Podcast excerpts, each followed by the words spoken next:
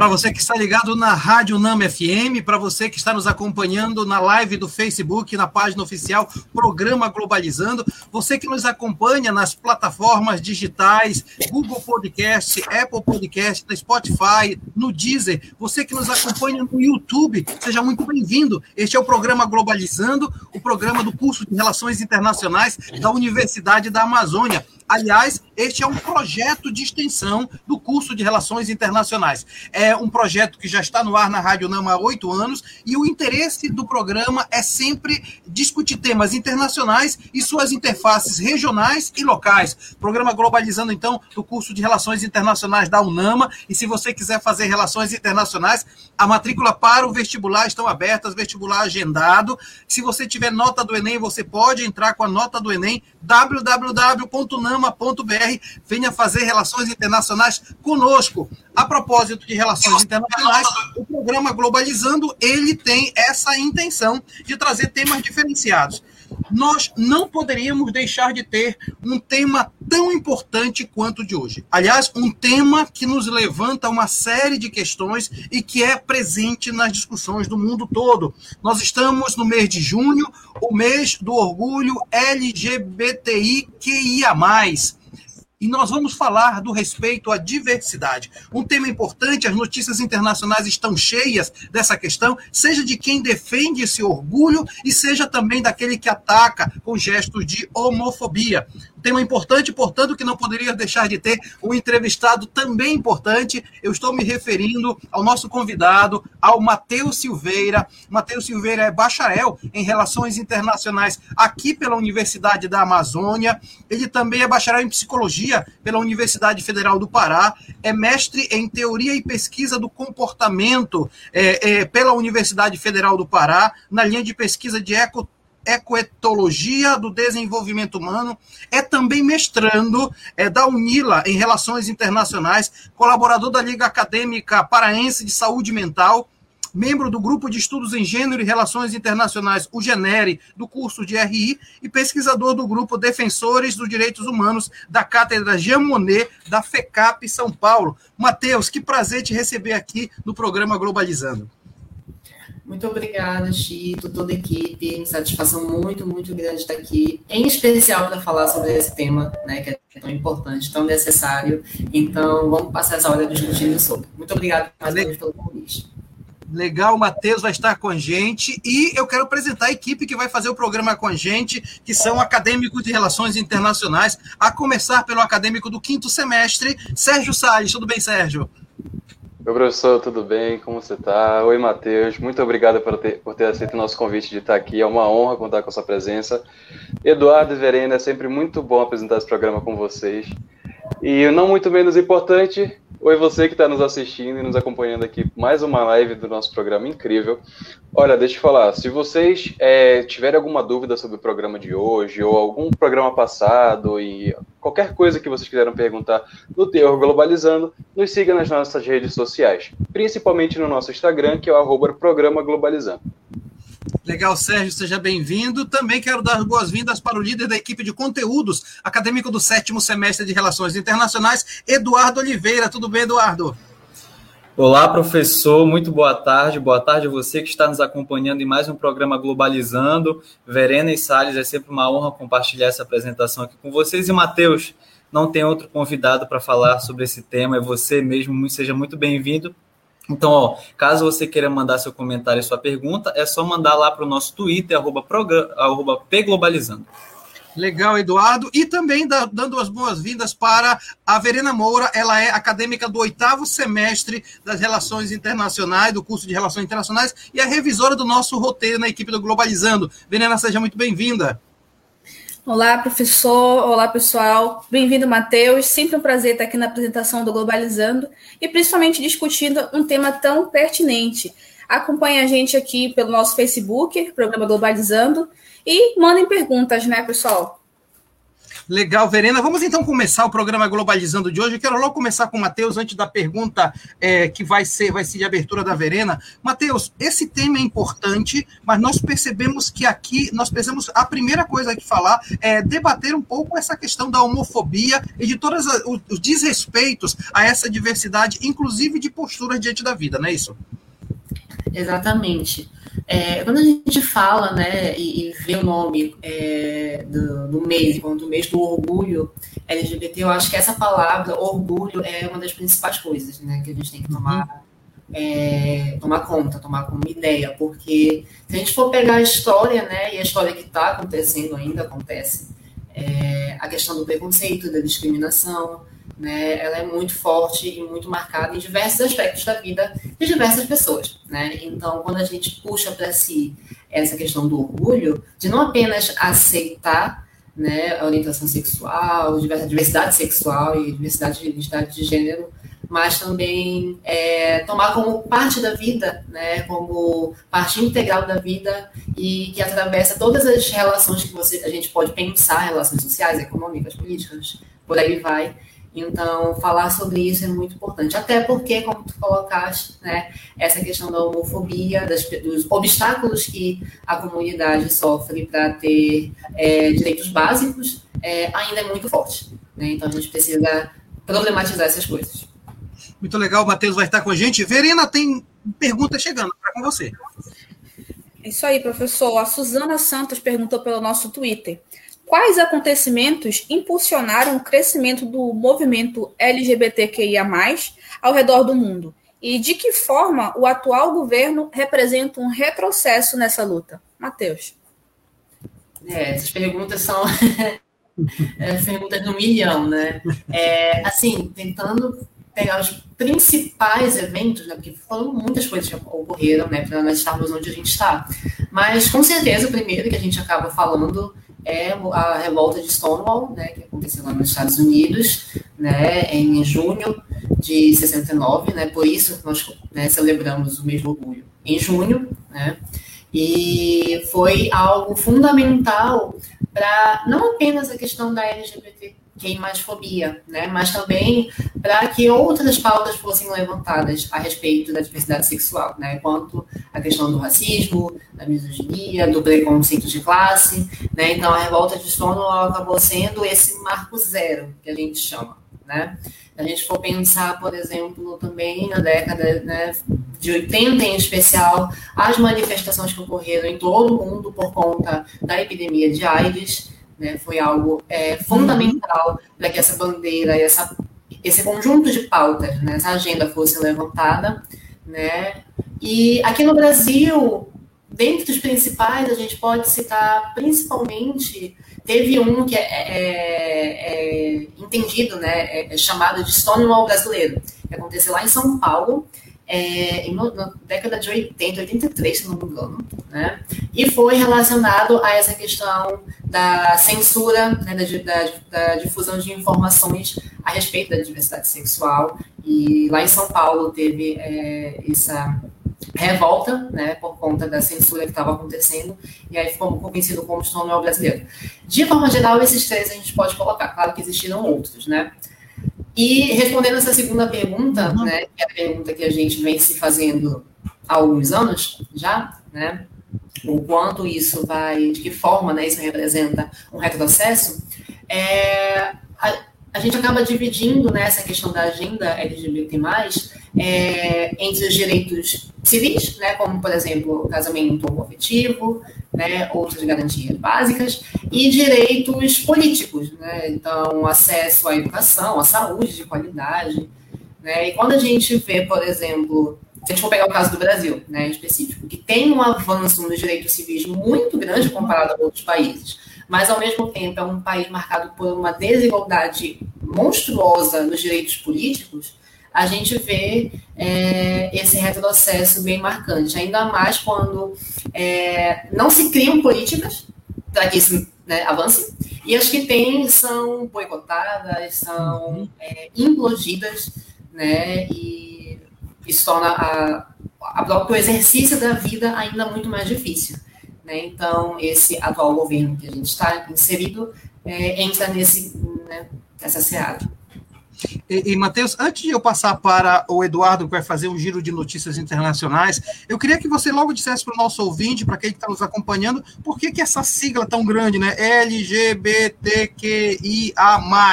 Por que, que ela fica grande e o que significa, né? Porque tem gente que não sabe efetivamente o que significa, né? É, essa sigla é maior, existem variações maiores, né? É, a ONU, ela entende, a, a, ONU coloca como sigla oficial dos seus documentos, né, LGBTI+, né, falando a respeito às pessoas lésbicas, gays, bissexuais, transexuais e as pessoas intersexuais, né? O que que a gente acaba colocando e, e né, dos últimos duas décadas para cá com mais força ainda está relacionado à perspectiva queer, né? A, a agenda queer, digamos assim, né, que são pessoas que é, não se colocam em nenhuma das caixinhas de diversidade sexual, identidade uhum. de gênero, de uma forma bem é, simples para tentar explicar, né? Então, mas assim, existem muito outras é, definições, categorizações, que se a gente for pegar é, o tentar ser o mais completo possível, a sigla é ainda maior. Né? Alguns uhum. pesquisadores e professores trabalham com a ideia de é, diversidade sexual e de gênero, né? para tentar abarcar é, tudo isso. Mas aí é uma questão histórico-conceitual, mas em síntese é isso. Perfeito. Matheus Silveira está conosco aqui no programa Globalizando. Antes de eu passar para Eduardo mais uma vez, queria que a Giovana colocasse os comentários que estão chegando aqui na nossa live. O Felipe Soares está colocando a famosa bandeira colorida arco-íris. Felipe, um abraço. Muito obrigado pela participação. A Agatha está dizendo que programa mais lindo, muito importante ver essa representatividade. Feliz mês do orgulho. Obrigado, Agatha. Também a Carol Nascimento está falando tema super importante. Parabéns. Obrigado, Carol. Também está falando a Paula Castro, está dizendo programa importantíssimo. Parabéns à equipe por abordar essa temática no mês do orgulho. Muito bom, legal, Paula. A Luísa está dizendo o seguinte: que jeito lindo de terminar esse mês. R usa seu espaço para essa comunidade ser ouvida e compreendida. Parabéns, equipe, entrevistado maravilhosos. Obrigado, Luísa Veiga. Legal. Eduardo, agora é com você. É isso mesmo, professor. Um dos diferenciais do nosso programa é o famoso giro de notícias. A gente traz notícias internacionais para atualizar todos vocês aqui que estão nos acompanhando. E o nosso primeiro, nossa primeira viagem da notícia, a gente vai para o jornal The Washington Post dos Estados Unidos, que diz o seguinte: o Departamento de Justiça de Joe Biden, o atual presidente dos Estados Unidos, está tendo que defender uma lei federal que, apesar de garantir proteções contra algumas formas de discriminação, a lei não se aplica uh, para instituições religiosas que ainda discriminam estudantes LGBTs. É verdade. Olha, o movimento LGBTQIA+, teve seu início em 1979 por meio da Revolução de Stonewall, como o Matheus falou né, anteriormente. E ela foi considerada o marco zero do movimento, além de ser comemorado é, anualmente como o Dia Internacional do Orgulho LGBT. E a revolução ela se baseou na luta pelos direitos LGBT e foi um movimento que foi decisivo, mostrando orgulho de quem é, de, de, ser quem era, né? É, e a rebelião também serviu de inspiração para diversas organizações e movimentos pelos direitos é, dos LGBTs, é, buscando igualdade social e trazendo visibilidade para a comunidade. É, Matheus, é, é, essas duas colocações do Sérgio e do Eduardo me levam a te perguntar uma pergunta meio espinhosa, mas acho que é necessária. É, a maior reação, às vezes, é, com relação a todo o movimento e, e, e essa homofobia, ela, ela, se dá, às vezes, em discursos religiosos. Porque às vezes o discurso religioso ele vai e bate de frente. E isso tá, tá claro na, na fala do Eduardo, né? Então, essa ideia meio que conservadora de não respeitar essa diversidade, Matheus.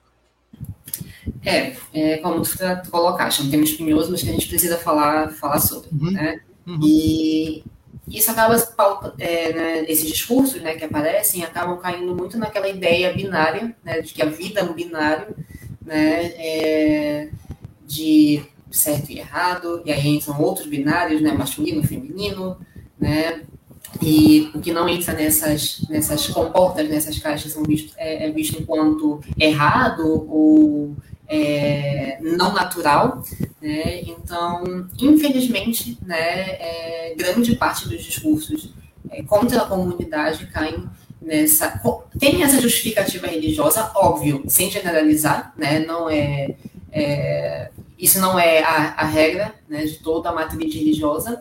E quando a gente analisa com mais calma, é importante ver também que às vezes existem algumas motivações econômicas, políticas uhum. por trás de tudo uhum. isso, né? E aí se, se utiliza enquanto um pano de fundo para tentar justificar certos comportamentos, certas ações, né? Então, é, como tudo, né, na política internacional e nas relações sociais é, globais, não, não, é sempre apenas um fator, né? É sempre um conjunto de é, causas e motivações. Muito bom. Matheus Silveira está conosco no programa Globalizando, um tema importante. A gente precisa entender que o mundo que nós vivemos precisa superar a intolerância, o desrespeito. Quem não gosta de diversidade não gosta nem de si mesmo, porque nós somos diversos dentro de nós mesmos. Então, é importante que a gente discuta essa temática. E eu queria passar a palavra agora para Eduardo, porque está chegando perguntas e vamos questionar o Matheus, né? É você, Eduardo? É isso mesmo, professor. É isso mesmo. A gente está aqui, a Amanda Moraes, tem muita gente compartilhando perguntas aqui com a gente, e ela pergunta lá do Twitter. Então, Matheus, uh, quais são os desafios que o movimento LGBTQIA enfrenta, especialmente em sociedades mais conservadoras, como, por exemplo, a asiática? E aí, o que, que tu achas? Olha, é, acaba pegando aquilo que a gente comentou no início, né? Quando é, uma política mais conservadora, ela vai de encontro a uma agenda de direitos civis, de direitos políticos, né? Então, assim, né, tomando esse exemplo né, que ela trouxe, é, Amanda, né, do continente asiático, é, muitos países, né, não só na Ásia, óbvio, mas em muitos países, o direito a a sua vida né, é posto em risco, uhum. dependendo da sua orientação sexual, da sua expressão sexual, de gênero, né? Então, já é, uma, já é algo além da garantia de direitos, é, já é, a gente está falando da garantia de vida mesmo da pessoa, né, da, da comunidade.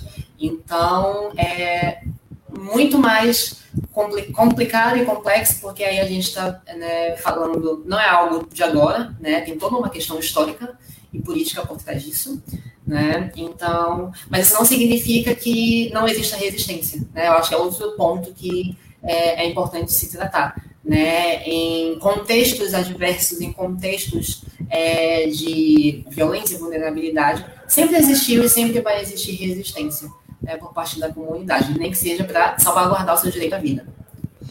O fato, Matheus, é que vai precisar que a própria sociedade civil se organize ainda mais para essas resistências, porque a questão chega a ser, inclusive, política, né? E, de alguma forma, a garantia de direitos políticos e, e individuais e sociais passa pela, também pela representatividade política, né? Exatamente, Tito. E a gente está vendo isso no Brasil muito nos Sim. últimos anos, né? A sociedade civil é, subindo um degrau que não era de, de é, não, era específico, não era específico dela, uma, uma, uma representação que era para ser do Estado, né? Uhum. E realizando ações, realizando é, uma mobilização, processo de mobilização, exatamente para isso, né? Porque a gente precisa ter um direito mínimo à vida, à segurança, à saúde de qualidade, à educação, à geração de emprego e renda né? E muitos discursos acabam colocando que a única pauta, a única agenda da comunidade LGBTQI+, é o casamento homoafetivo, quando não. Né? É muito mais coisa que a gente é, advoga por conta disso. Então, a sociedade civil, é, eu vejo muito isso no Brasil, né, dos últimos cinco anos para cá, em especial dos últimos três anos para cá, né, o quanto é, a mobilização, ela não que ela apareceu, ela sempre existiu, né? Mas a mobilização começou a articular mais com outros movimentos, começou a articular mais é, com os meios de comunicação, né? Os meios de comunicação estão mudando uma velocidade é, espantosa, né? Então, tentar se articular para tentar transbordar o que o Estado não está fazendo, né? Tentar uhum. fazer o que o Estado não está fazendo em muitas situações. E aí, Verena, eu falo de propósito para ti, Verena, é, essa discussão que nós estamos fazendo com o Matheus, ela mexe porque eu, me parece, me parece, né, que, que isso significa que a sociedade seja mais sensível, especialmente os mais jovens, a verdade é essa, né? Então, se não for pelos mais jovens, também não vai acontecer mudança, né? É, assim, é a tendência, né? Porque a gente fala também sobre uma, aquela família conservadora, aquele tradicionalismo de uma época diferente da nossa. Então, eu acredito que a tendência, na verdade, seja essa, pelo menos a gente espera, que nós tenhamos jovens que tenham uma mente diferente das pessoas que de antigamente, né? Porque a gente vive numa sociedade diferente. Mas ainda assim, a gente ainda tem um resto de conservadorismo que é passado para muitos jovens. A gente Sim. tem jovens conservadores, a gente tem jovens, né, que também, enfim. Anteontem mesmo a gente teve um caso que eu acho que é importante falar, que aconteceu no Recife. Sim. Um adolescente simplesmente atirou fogo em uma travesti. Sim. Viva, né? Então, assim, será mesmo que, que os, todos os jovens, que os jovens estão se abrindo, estão abrindo sua mente para né, a diversidade? E, então, é importante que a gente também dialogue com essas pessoas. Né? Acho que é muito importante isso. Matheus, e isso é importante, inclusive, para a gente debater aqui, né, Matheus? É exatamente. Esse caso, que essa semana, né, que teve esse caso, teve um outro caso em Minas Gerais, se não me engano, com um, jovem chamado Gabriel, que foi também brutalmente assassinado, né? É, levanta essas, não levanta, né, mas reforça essa necessidade de, da mobilização e um dos caminhos da mobilização é exatamente a educação, né? A educação de falar sobre diversidade sexual, falar sobre diversidade é, de gênero, né? Porque dentro da comunidade a gente tem especificidade, né? É, quando a gente fala o mês do orgulho LGBTQI+, as pessoas, muitas pessoas, né, o centro comum acaba colocando em né, tendo essa noção de que as demandas são as mesmas, está todo mundo no mesmo é, saco de gatos, né, quando não né, é, demandas específicas em educação, em saúde, em geração de emprego, de renda, de direitos políticos, outros direitos políticos, a gente tem essa especificidade, né? É, é muito paradoxal a gente ter o Brasil, né, um dos países, né, um dos países que tem essa é, legalização do casamento homoafetivo, por exemplo, e ser o país que mais mata transexuais e travestis em todo o planeta, né? É, para não dizer outra coisa, né? Então, a gente precisa sempre estar batendo nessa tecla para evitar, por exemplo, que a gente discuta sobre isso depois de um caso como esse, de assassinato, caso de violência a esse ponto. É, eu acho que o Matheus tocou também num ponto importante, que é justamente sobre a educação educação para crianças, educação para jovens, educação sexual. Porque às vezes assim, a gente fala sobre educação sexual nas escolas, por exemplo, e você não vai estar tá ensinando uma criança a ser gay, a ser uhum. lésbica, uhum. a ser bissexual, a ser transexual. Na verdade, você tá, vai estar tá ensinando a, a criança a se, a se conhecer. Porque assim, a gente tem que entender, as pessoas têm que entender que não existe opção sexual. Você não escolhe ser gay, você não escolhe ser lésbica, você não escolhe ser bissexual, assim como você não escolhe ser heterossexual. É uma coisa que muitas vezes acaba sendo imposta. E assim, uma criança ela não tem esse pensamento. Uhum. E às vezes, muitas crianças, muitos jovens, é, são que são desde cedo tem esse sentimento, vamos dizer assim, dentro de si, mas que não sabe, porque a gente vive numa sociedade majoritariamente heterossexual. E aí você vai estar, tá, você vai crescer achando que é isso, mas de repente não é. Então, por isso que é importante a gente falar sobre educação sexual nas escolas. Não para estar tá ensinando, não para estar tá estimulando alguém a, ser LGBTQIA. Não, mas é para a criança saber, para aquele jovem saber que existem outras possibilidades, né? Então acho que é importante a gente falar sobre isso também interessante porque isso foi bandeira, inclusive, nas últimas eleições, e, e, foi bandeira mesmo dizer que educação sexual desvirtuaria crianças, jovens e adolescentes, e aí deu, deu no que deu agora, né? Eu já te passar a palavra, Matheus, eu só quero, eu só quero é, chamar aqui os comentários depois o, o, Sérgio, que eu quero discutir isso com você daqui a pouco, tá? Tem comentários aqui, a Lorena está dizendo uma coisa bem interessante, viu, Matheus? Torço para que o tema seja trazido com leveza e naturalidade dentro dos nossos lares. Respeito e educação começa em casa, pauta importantíssima Obrigado, viu, Lorena? Tem também a, a, manifestação do Carlos Eduardo, muito importante esse tema. Parabéns ao programa Globalizando. Obrigado, Cadu. E a Jade está dizendo, amando a discussão dessa live. Programa sempre incrível. Obrigado, Jade. E aí, Sérgio, continuando nossa viagem pelo mundo da notícia, o que é que nós temos agora? Exatamente, olha, professor, nossa equipe separou uma notícia vindo direto do Japão e ela veio pelo jornal Nikkei Asia. E ela diz o seguinte: o partido que governa é, o Japão abandona o projeto de lei LGBT devido à falta de consenso. É, o Partido Liberal Democrata do Japão desistiu de um projeto de lei que visava promover a visibilidade das comunidades LGBT dentro do país e implementar médias de proteção contra discriminação devido à opressão interna do partido. Assim, resgatando o que foi falado no começo do programa, apenas em 1994 o debate sobre os direitos LGBTQIA+, teve seu marco inicial na ONU, com o caso Tunen versus Austrália, submetido ao Comitê de Direitos Humanos. No caso, o comitê declarou que leis que violam os direitos da comunidade LGBTI, LGBTI violam direitos humanos e que a lei da Austrália criminalizava relações homoafetivas. Atualmente, a ONU dispõe uh, de um relatório, que é o relatório Vivendo Livres e Igualmente, que aponta as medidas que 200 países estão tomando para proteger a população LGBT. Matheus, em cima disso que nós estávamos conversando, por isso que eu disse que eu ia concentrar tudo nessa, nessa conversa agora. É, na recente Eurocopa que está acontecendo nesses dias, a Hungria é das, dos países mais fortes em termos de, de perseguição, inclusive, com legislações específicas. Ah, no jogo contra a, a, Alemanha, lá em Munique, a, a, Alemanha queria colocar todas as cores do arco-íris para mostrar um pouco a defesa, mas a, a, a UEFA não permitiu, e aí entrou alguém, invadiu o campo, foi lá com a bandeira, foi preso e tal. Existem muitos países ainda no mundo que têm esse discurso, e isso mexe com uma questão internacional, né? Esse caso, ele foi muito pontual para a gente discutir, né, sobre é, por, ser, por, por, ter ocorrido no mês de orgulho, né, por tudo que a gente está vivendo. É, alguns países da Europa, a gente tem a Hungria, a gente tem a Polônia, né, a própria uhum. Rússia, que já que é, uhum. é, historicamente conhecido por conta disso, é, tem esse, tanto nessa legislação, quanto no padrão cultural, infelizmente, né, é uma prática é, discriminatória, né? E aí é um ponto.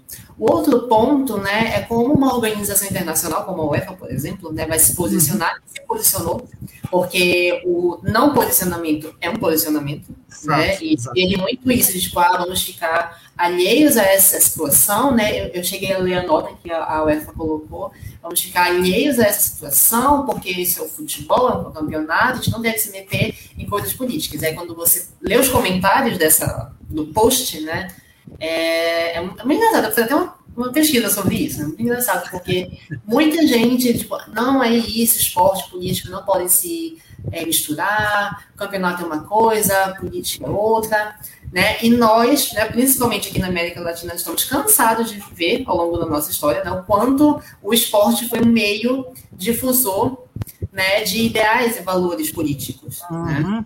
Uhum. Então não vai ser, não é uma, não é uma novidade isso. Né? Então, o não posicionamento da UEFA é, em relação a, a né, essa, essa ação que aconteceu lá na Alemanha, e teve uma reação por conta disso, né? Teve, não sei se vocês viram, um torcedor que é, entrou no gramado com uma bandeira é, LGBT, né? E foi aplaudido e tudo mais. É, é, uma, é, uma, é um posicionamento, querendo ou não. Né? E aí a gente vê quais são as motivações econômicas, institucionais que estão por trás dessa tomada de decisão. Né? É sempre é, é sempre uma camada de fatores em qualquer situação desse tipo. Legal, Matheus Silveira está conosco aqui no programa Globalizando. Você pode participar com a gente. Nesse momento, agora, nós estamos ao vivo, mas se você, porventura, está ouvindo é, na Rádio Nama ou está ouvindo no, no podcast, qualquer tipo de plataforma digital, você pode mandar sua pergunta para a gente também, seu comentário no, no Twitter, arroba Globalizando, no arroba Programa Globalizando no Instagram, no Facebook, Programa Globalizando. É sempre um prazer estar com você. E antes de eu passar para o terceiro quadro, o terceiro momento do nosso programa, eu quero falar com você você que está nos acompanhando e que, porventura, se interessou pelo tema ou pelos vários temas é, do Globalizando. Relações Internacionais é um curso que tem no NAMA há 15 anos, é o curso com maior experiência da região norte. Nós já estamos, já formamos muito internacionalistas, como Matheus Silveira, por exemplo, formado em Relações Internacionais, um dos nossos brilhantes alunos de Relações Internacionais. E se você se interessa para ser um cidadão do mundo com uma abertura tremenda de oportunidades, você pode fazer o vestibular com a gente, www.nama.br. Legal, então. Então vamos para a terceira, o terceiro momento do nosso programa. Sérgio, perguntas com você. Exatamente, professor. Olha, a gente tem uma pergunta que ela veio direto do Instagram e ela foi feita pela Camille Moraes. Muito obrigado, Camille. Ela diz o seguinte: qual a importância das organizações não governamentais para diminuir os casos de desigualdade com pessoas LGBTQIA+. Matheus. A gente, de certa forma, até comentou já um pouco sobre isso, né? sobre essa é, urgência, né? ainda mais se a gente for tomar como base para análise o Brasil nos últimos anos, a urgência em que as organizações não governamentais, a sociedade civil, o, os movimentos sociais, de uma forma geral, é, tiveram para salvaguardar alguns direitos, né, é, lutar por outros, né, é, nesses últimos tempos. Então, a importância é gigantesca. Eu tenho, assim, né, é uma interpretação minha, uma análise minha. Eu, eu penso que ano que vem vai ser ainda mais necessário e importante a mobilização de grupos sociais, movimentos sociais. É, quando eu falo isso, eu falo não só movimentos que têm essa agenda pró-LGBT, mas eu também falo de movimentos sociais né, anti-racismo, antidiscriminação de classe, anti-xenofobia, dentre outras coisas, né? Porque essa articulação, essa mobilização vai ser muito importante para o que a gente estava falando antes, que é a, a, a, difusão de conhecimento, a difusão de informação. Né? E eu vejo que ano que vem, cenário eleição presidencial tudo mais, é, a difusão de informação vai ser um tópico extremamente necessário. Né? É, tanto a difusão de informação em, em prol de agendas políticas e tudo mais, né? e a difusão de informação contra as fake news, que a gente conhece muito bem. Né? Então, a, as organizações, a importância delas vem sendo cada vez maiores e, ainda mais no cenário que a gente está vivendo muito instável, em certos lugares é ela que a gente que toma, às vezes, de Estado e né, desenvolve suas práticas e suas ações. Interessante, né, Eduardo? Porque é, são temáticas que a quem olha de fora diz não, não tem nada a ver com relações internacionais, mas que de alguma forma faz parte do portfólio de estudos de RI e isso cada vez mais se torna necessário, né, Edu? Na verdade, é isso mesmo. Eu que já passei agora para o oitavo semestre, posso dizer com toda a precisão de que tudo é relações internacionais. Então, quando você vê um tema, você tem sim a possibilidade de é, analisar a partir da nossa ótica, até porque RI é um campo é, gigantesco, multidisciplinar, muito plural. Então, você que está nos acompanhando, claro, se tem interesse né, no nosso curso, no curso de Relações Internacionais da UNAMA, você pode acompanhar através dos nossos projetos de extensão, Programa Globalizando, Site Internacional da Amazônia, Grupo de Gênero e Relações Internacionais. Então, aqui na UNAMA, a gente consegue construir uma mentalidade crítica, responsável e que consegue compreender diversos temas além do mainstream. É isso, professor. Legal. E olha só, tem, tem comentário. Obrigado, Edu. Muito boa sua colocação. Tem comentário chegando, né, Giovana? Põe pra gente aí. O, a Edilene Neves está dizendo a educação sexual também é importante para a criança identificar possíveis abusos. Interessante isso também, né? De, de, de poder se defender. A Larissa Schoenberger está dizendo: Nossa, tô amando essa discussão. Esse tema é de extrema importância. Parabéns ao programa por abordar isso e parabéns ao incrível convidado. Obrigado, Larissa. E também tem a Lorena Carneiro, eh, eh, Matheus está fazendo a seguinte pergunta: Vocês acham que a fake news foram catalisadores do aumento de preconceito nos últimos anos? Com certeza. É, a, a, Verena até trouxe, né, é, quando ela falou agora há pouco, né, kit gay, informações completamente é, não tinham nenhum fundamento e infelizmente isso foi assim contribuiu muito não só é, do preconceito, né, mas contribuiu muito também, é, até dentro da, da, da, comunidade, muitas pessoas não que não sabiam os direitos que tinham, não tinham a plena consciência dos, da, é, dos, né, dos direitos, das suas garantias isso foi muito, muito, muito complicado para dizer outra coisa, né? Por isso que eu bato de novo nessa tecla, que a difusão de conhecimentos ela vai ser muito, muito importante. Já é importante, né? Se a gente for parar para pensar, vai ser ainda é, mais importante nessa, nessa transição política que a gente pode passar ano que vem. Né? Então, sim, respondendo a pergunta. Legal, legal. Muito bom, muito bom. E é bom essa interação de quem está efetivamente participando do programa. Obrigado, viu, Lorena? Verena, vamos continuar nossa viagem pelo mundo da música. Da música, não, da notícia. é, saudade da, da rádio, né? Saudade, Bom, a nossa, próxima, a nossa próxima notícia vem do Reino, do Reino Unido, do jornal Reuters. É, Tribunal de Gana nega fiança a 21 ativistas LGBTQIA, que foram presos. Os cinco homens e 16 mulheres foram presos sob a acusação de, promo de promoverem uma assembleia ilegal e de distribuírem materiais pró-LGBTQI. O tribunal negou a fiança sem apresentar maiores explicações. É isso mesmo, e olha, pessoal, complementando aqui, depois de tudo aquilo que a gente falou, a gente sempre faz uma pesquisa bem extensa para informar você com informação de qualidade, tá? Então, olha, Dentre os atores mais ativos na construção das agendas de discussão internacional, a sociedade civil se mostra como um forte ator de pressão é isso que a gente está falando aqui. Foi capaz de construir redes de ativismo LGBT ao redor do mundo com o objetivo de garantir direitos básicos e assegurar a qualidade de vida da comunidade. Então vejam só, esses grupos são historicamente vulneráveis e disputam a própria concepção de identidade, buscando através de pressões aos órgãos de decisão estatais ou internacionais a obtenção de reconhecimento e respeito social e juridicamente, não é, professor Mário Tito? É, e, e, aí tem uma coisa importante, é por isso que o tema do nosso programa é falar de respeito, de respeito, né? Respeito à diversidade. Porque me parece que esse é o grande, o grande porém a gente tem dificuldade em aceitar o diferente, a diversidade, porque gostaria que o outro fosse igualzinho como a gente e por um poder de relação, por uma questão de relação de poder. Tem gente fazendo perguntas no programa, Matheus, e é bom que apareçam perguntas assim também, né, para a gente logo ir discutindo. A Socorro Rocha, obrigado, Socorro. Na pauta de discussões e lutas, há no Brasil algum tipo de política voltada para a pessoa idosa que compõe a comunidade LGBT? Essa é uma pergunta muito boa, porque eu já queria ter, ter tocado antes nessa questão da interseccionalidade, né, dentro da comunidade LGBT.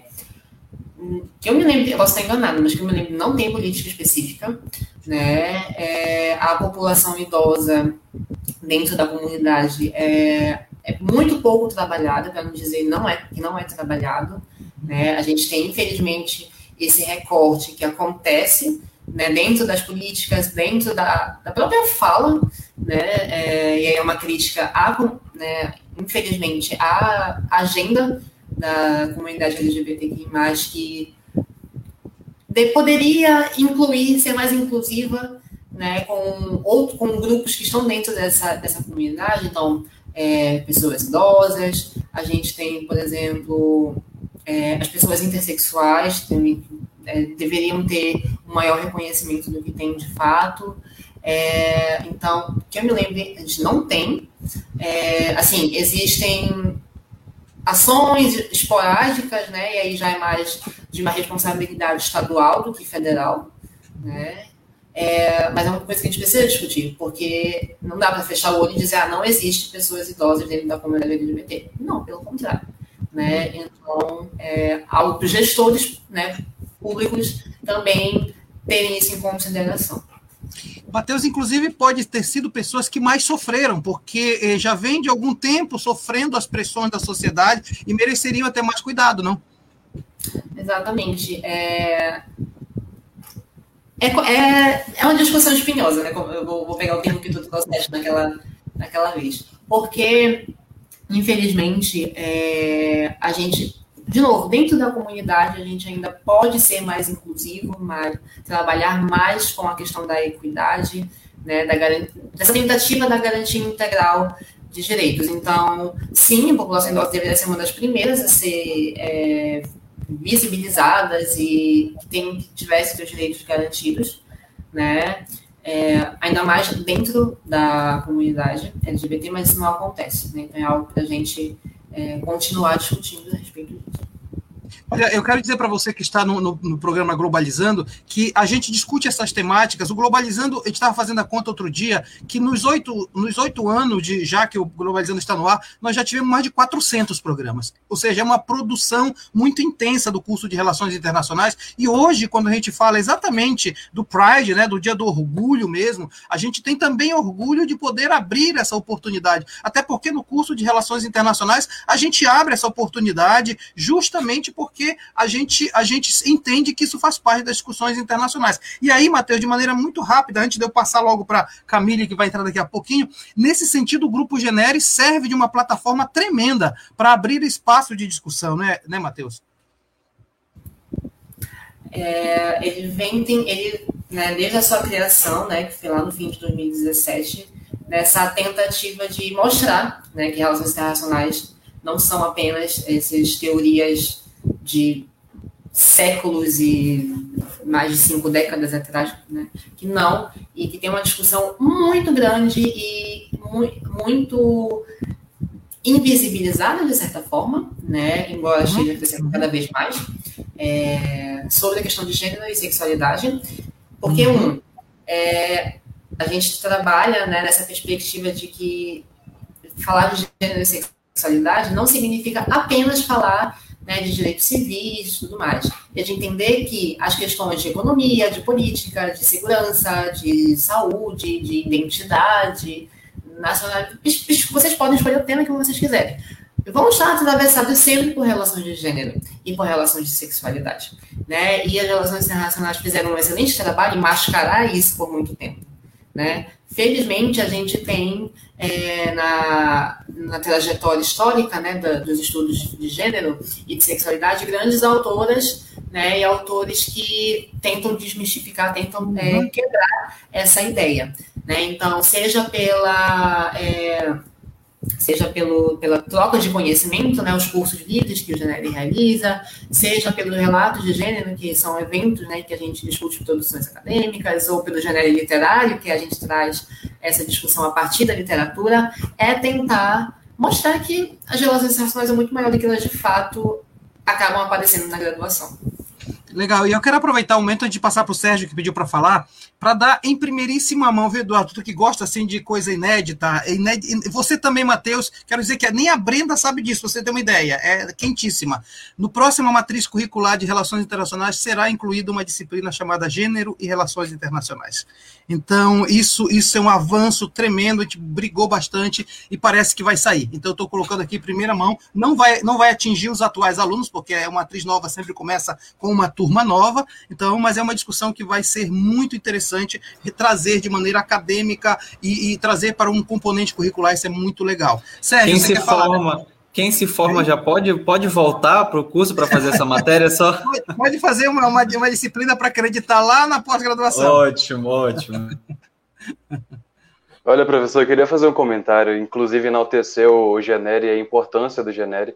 É, a gente vive num mundo onde as redes sociais estão muito ativas e são, a gente participa muito das redes sociais.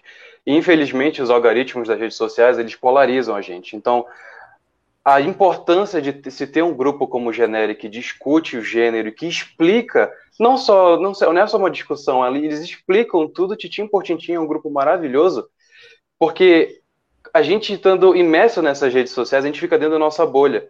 Isso. Então, as pessoas que, que não são apoiadores do, dos LGBTs ou que não, não, não gostam, não conseguem, não, não, não fazem um mínimo esforço para furar essa bolha.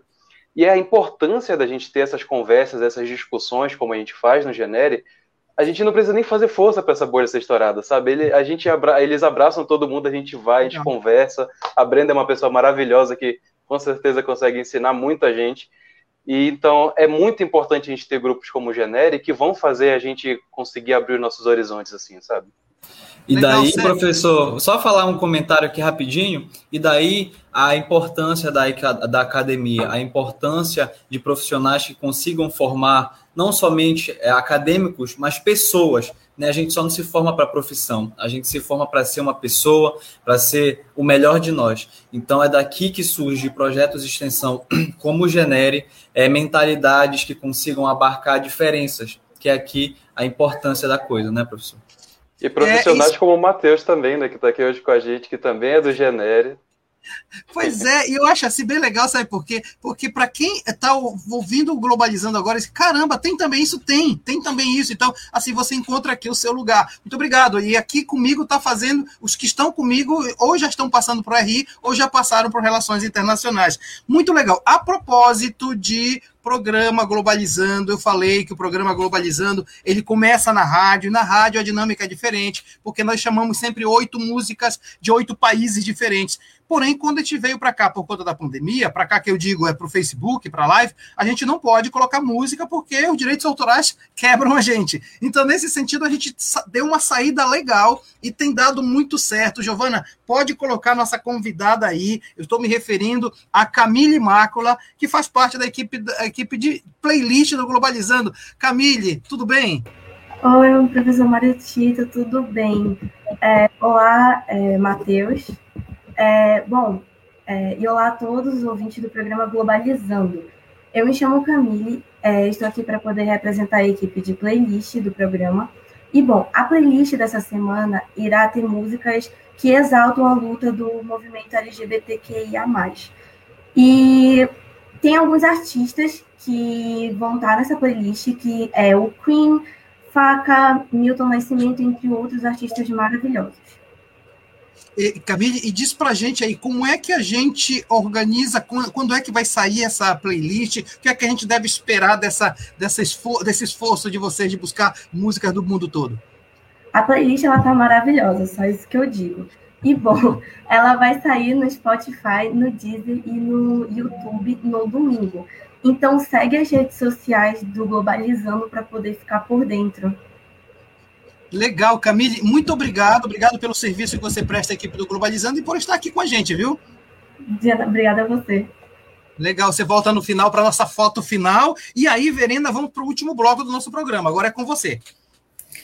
Mais pergunta. A Vitória Aradne perguntou para a gente pelo Twitter.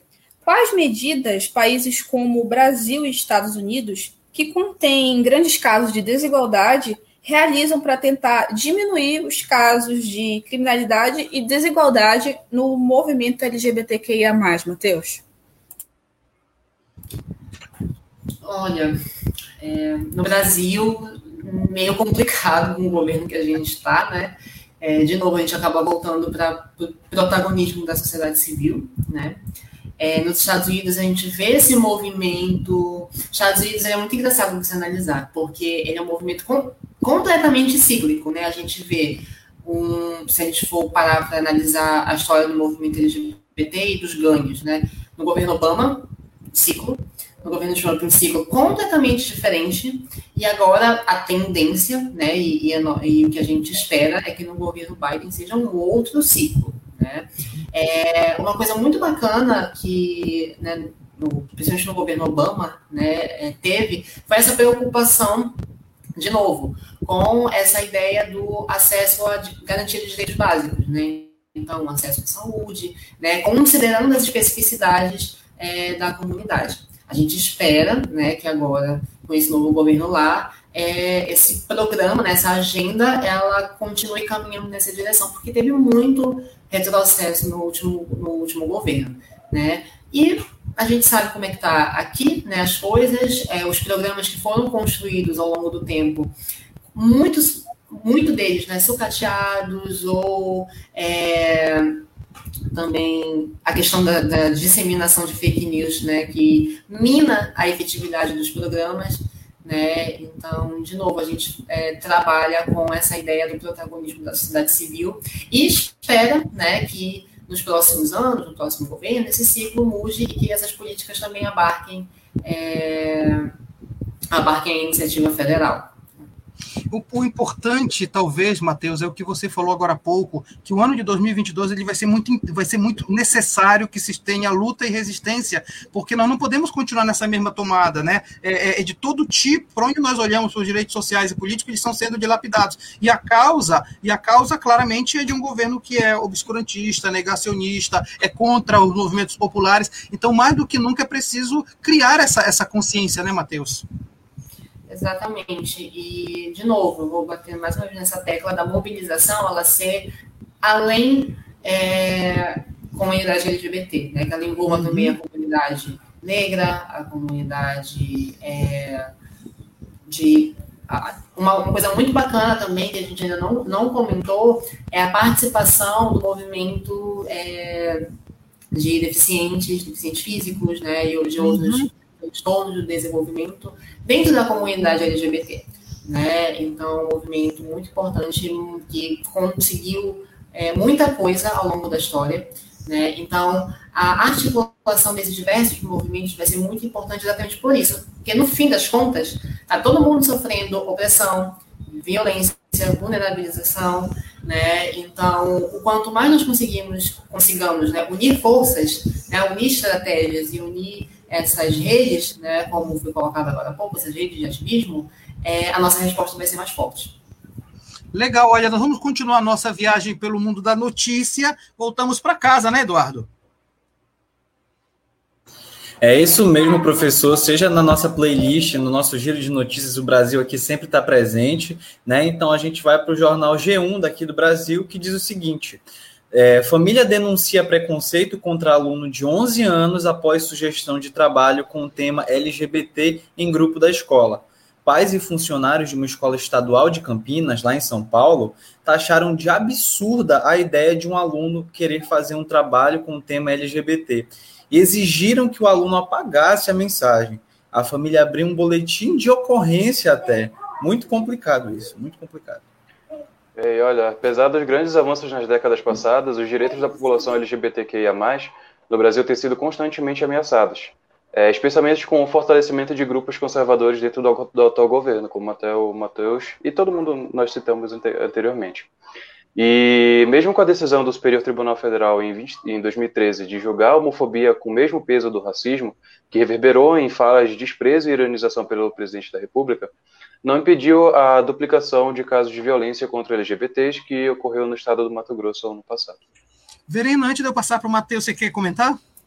Sim, sim, é, a respeito dessa notícia que o Eduardo trouxe. Uhum. E assim, como é importante a gente falar sobre o apoio da família, né? Quando a gente está falando sobre o movimento LGBTQIA, o quanto é importante uma família apoiar e acolher uma pessoa que é LGBTQIA. Então, assim, é bem complicado. Eu acho que a família é um dos pontos principais. É, é, a base, na verdade, de onde a gente deveria começar essa, essa discussão, assim, eu acredito. Né? Porque quando a gente fala disso, assim, é família, o, o, o ideal, né, o, seria ter o apoio é, ali, o alicerce.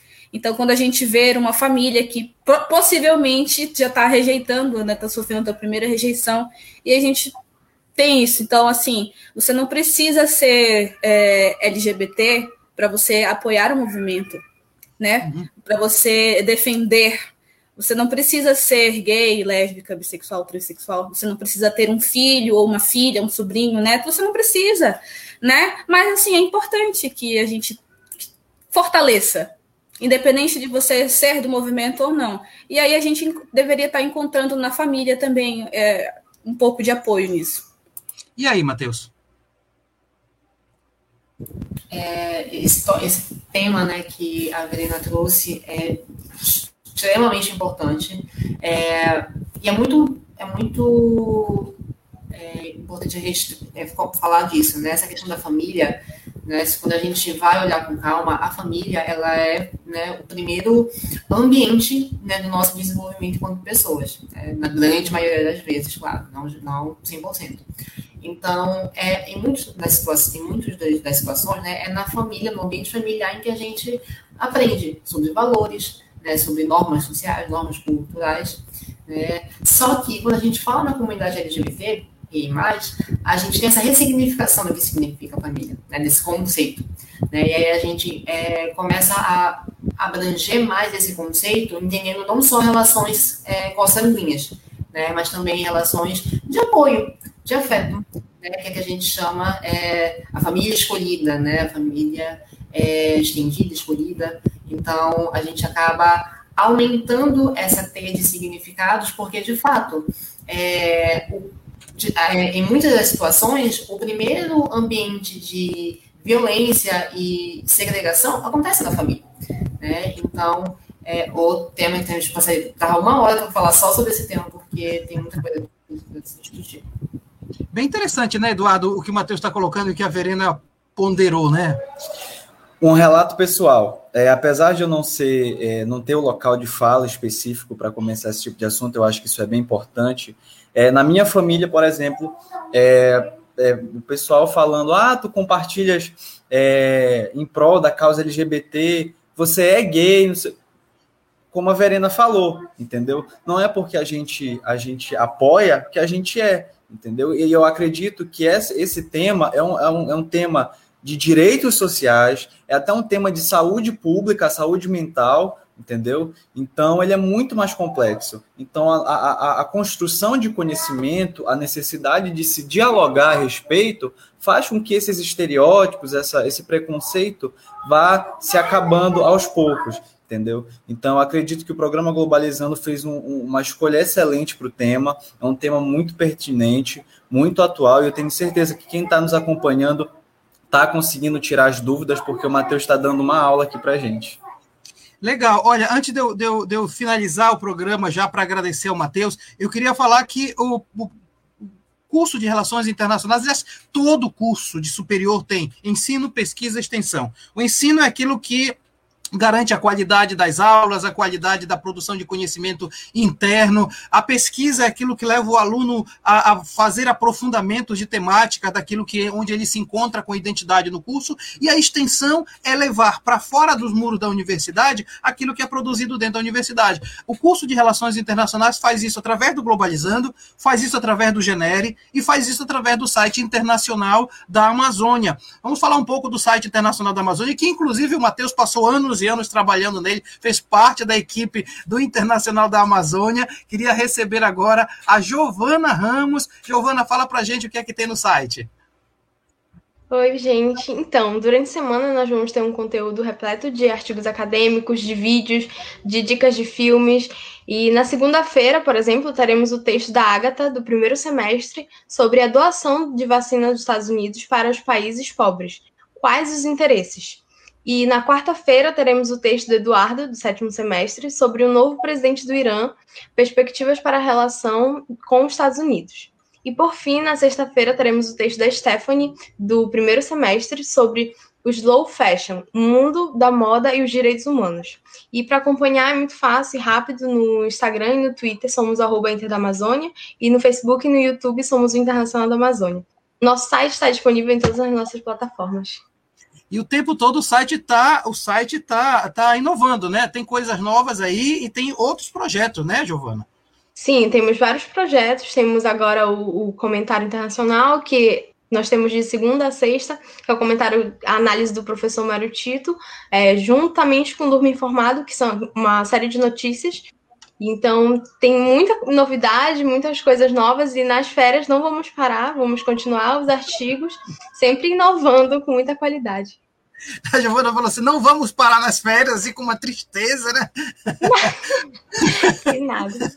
Giovana, muito obrigado viu, pela participação e, logicamente, é muito bom saber que você cresceu tanto dentro da equipe, tá? Muito obrigado, Giovana. Eu que agradeço, professor. Legal. Matheus, eu queria muito te agradecer pela, pela presença no Globalizando. Passou tão rápido esse programa, foi tão legal, sabe? Você falou coisas maravilhosas. Eu, logicamente, abri uma série de outros subprogramas, viu? Vai ter, vão ter outros programas e tal, mas quero te agradecer por tudo que você fez pelo curso de RI, enquanto foi aluno, é, pela participação nos vários projetos de extensão e por ser uma referência para os alunos também, viu, Matheus? Muito obrigado. Ah, eu que agradeço, é, como eu falei lá no início, né? Esse tema é muito caro para mim e ver que a gente está falando sobre isso, né? Passou o programa inteiro falando sobre isso, é, é, muito bacana, né? Claro, não vamos falar de orgulho LGBT só em junho, vamos falar nos outros meses também, né? Porque a gente está aqui vivendo ainda. Mas eu estou muito satisfeito de ter falado. Sempre bom voltar, né? Falar, nem que seja no site, no Globalizando, sempre bom voltar é, a falar um pouco do curso, com, no curso, né? Então, obrigado, Tito, obrigado, equipe, todo mundo excelente. E que bom, espero que tenha sido é, de bom proveito né, todo mundo. Legal, Matheus, muito obrigado. Quero agradecer a quem fez o programa comigo, a começar pelo queridíssimo Sérgio Salles, do Frio de São Paulo para a quentura aqui da Amazônia. Obrigado, Sérgio. Muito não, eu que tenho que agradecer, professor. Estava extremamente ansioso por esse programa. A gente teve uma aula incrível com, com o Matheus aqui hoje. É, gostaria de agradecer a presença de você. Primeiro, agradecer Eduardo e Verena, sempre muito bom apresentar o programa com vocês. Agradecer a presença de vocês que ficaram até aqui, até agora aqui com a gente, nos acompanhando. E olha, vou lembrar que se você perdeu alguma parte desse programa ou você quer reassistir para entender alguma coisa melhor, por favor, é, acesse o nosso Facebook, que ele vai, o, todos os nossos programas ficam gravados lá e a nossa página do YouTube também. Os vídeos, os, os programas vão para lá e ficam salvos. E nos siga nas nossas redes sociais, que a gente posta conteúdo diário sobre vários temas. Faça perguntas e, assim, o nosso, programa, o nosso Instagram é o programa Globalizando. Muito obrigado, gente. Até mais. Legal, Sérgio. O Sérgio também é líder da equipe de entrevista do programa. Não, do, do Globalizando do News. News. Globalizando News. Obrigado, Sérgio. Quero agradecer ao aluno acadêmico, ainda do sétimo semestre, porque não saiu a nota ainda de gestão, do Eduardo Oliveira, que também é líder da equipe de conteúdo. Obrigado, Eduardo. Eu que agradeço, professor. Na verdade, eu estava ansioso para esse programa porque é um tema assim sensacional, é um tema muito muito importante e urgente, né? Então, você que está nos acompanhando aqui, eu tenho certeza que você tirou todas as suas dúvidas, mas o tema ele não acaba aqui. Com certeza, Globalizando vai trazer outras discussões a respeito. Agradecer ao Sérgio e à Verena, sempre impecáveis na apresentação do programa. Matheus, volte mais vezes, por favor. Bora para o Genere, para o site, para Globalizando. E você que está nos acompanhando, pode mandar lá sua pergunta, pode mandar seu comentário para o nosso Twitter, arroba Globalizando. Tchau, pessoal. Legal, Eduardo. Verena, que bom, muito obrigado, viu? A Verena, revisora do nosso roteiro, está sempre nos bastidores do programa. Sua participação foi sensacional hoje, viu, Verena? Obrigado. Eu que agradeço, professor. Obrigada, Matheus. É sempre um prazer estar na apresentação do Globalizando e principalmente falando hoje sobre um tema tão importante, que é como o Matheus disse, a gente não deve ser somente falar durante o mês de junho, a gente deveria estar debatendo isso diariamente. E assim, e além da nossa bolha, né? Que não fique só aqui, que o tema seja repercutido, seja reverberado. Então, continue acompanhando a gente nas nossas redes sociais, galera.